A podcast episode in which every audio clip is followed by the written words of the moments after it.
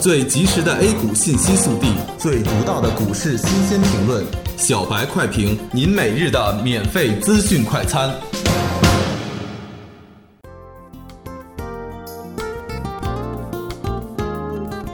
各位听友，大家好，欢迎收听九月二十八日的小白快评。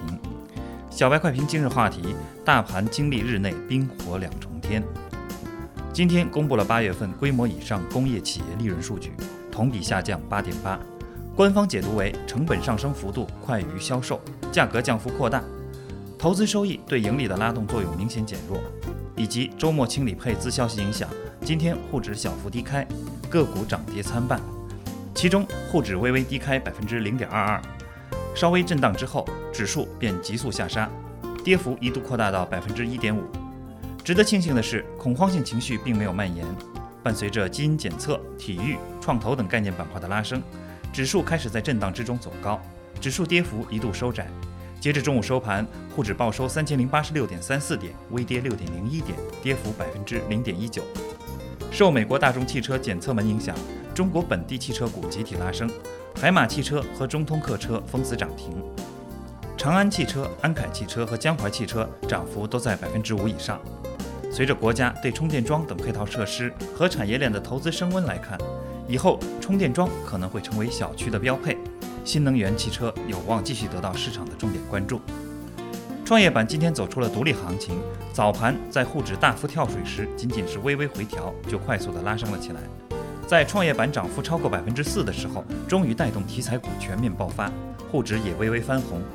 其中二胎概念股再度走强，戴维医疗、贝因美。山大华特封涨停板。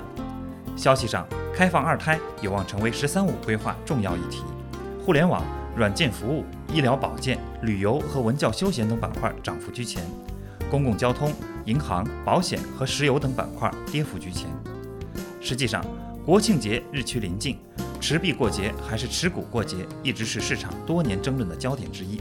所以，今年必不可免的要经历过节效应，多空双方也都是比较谨慎。若在此期间发生一些超预期的事件，那么必将影响节后的走势，投资者也应保持谨慎。目前仅是谨慎做多的时候，还不到大胆做多的时候。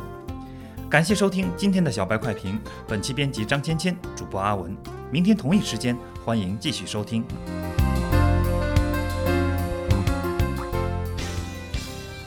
学习玩耍两不误。小白炒股学堂，小白炒股学堂，小白炒股学，小白炒股学堂，小白炒股学堂，你的股神之路从这里开始。本节目由北京公牛股科技有限公司制作出品。